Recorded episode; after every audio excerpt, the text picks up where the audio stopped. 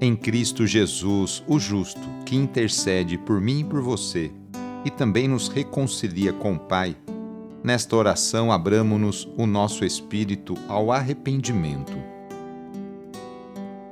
Iniciemos esta oração traçando sobre nós o sinal da cruz, sinal do amor de Deus por cada um de nós. Em nome do Pai, do Filho e do Espírito Santo.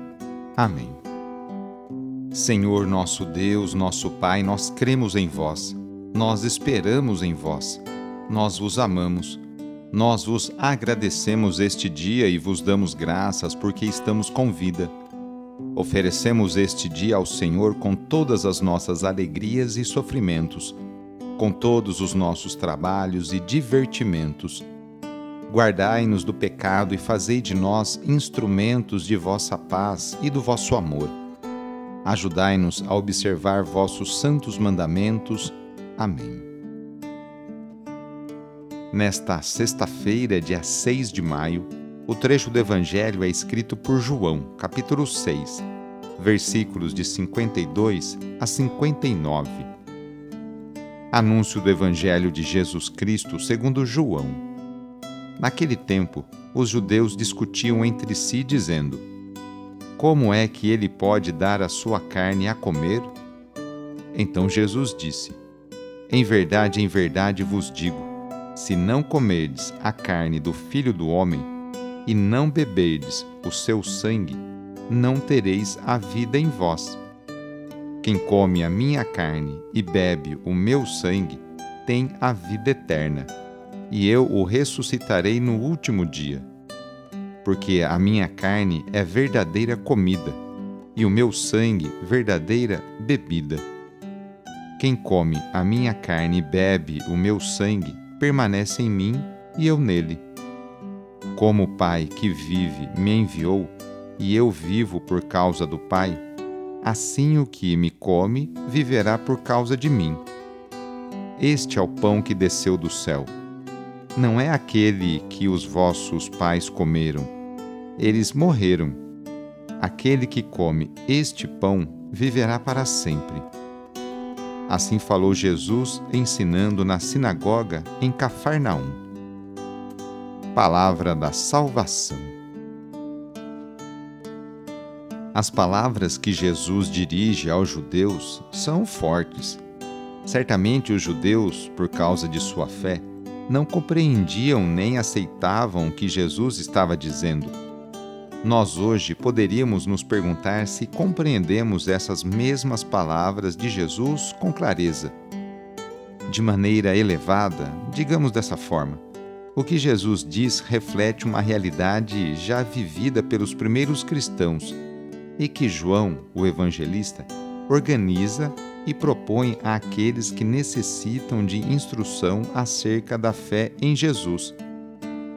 É preciso, em palavras simples, romper com esquemas mentais ultrapassados e abrir-se para a novidade que já está presente no meio de nós.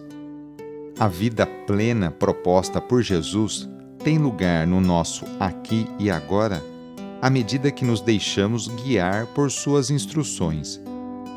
Comer a carne e beber o sangue de Cristo é participar em plenitude de seu projeto que visa garantir vida plena a todos.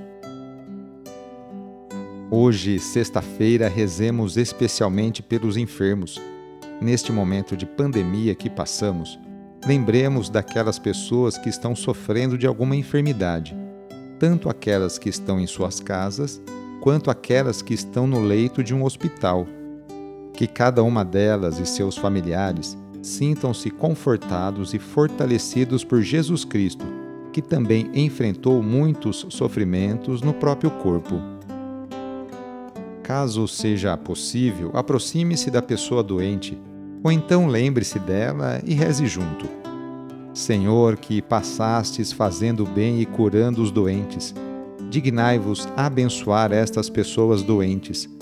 Dai vigor ao seu corpo e fortaleza ao seu espírito Dai-lhe paciência nos sofrimentos e fazei que recupere a saúde, de modo que, reintegrado na convivência da família, possam bendizer-vos com renovada alegria vós que sois Deus, com Pai, na unidade do Espírito Santo.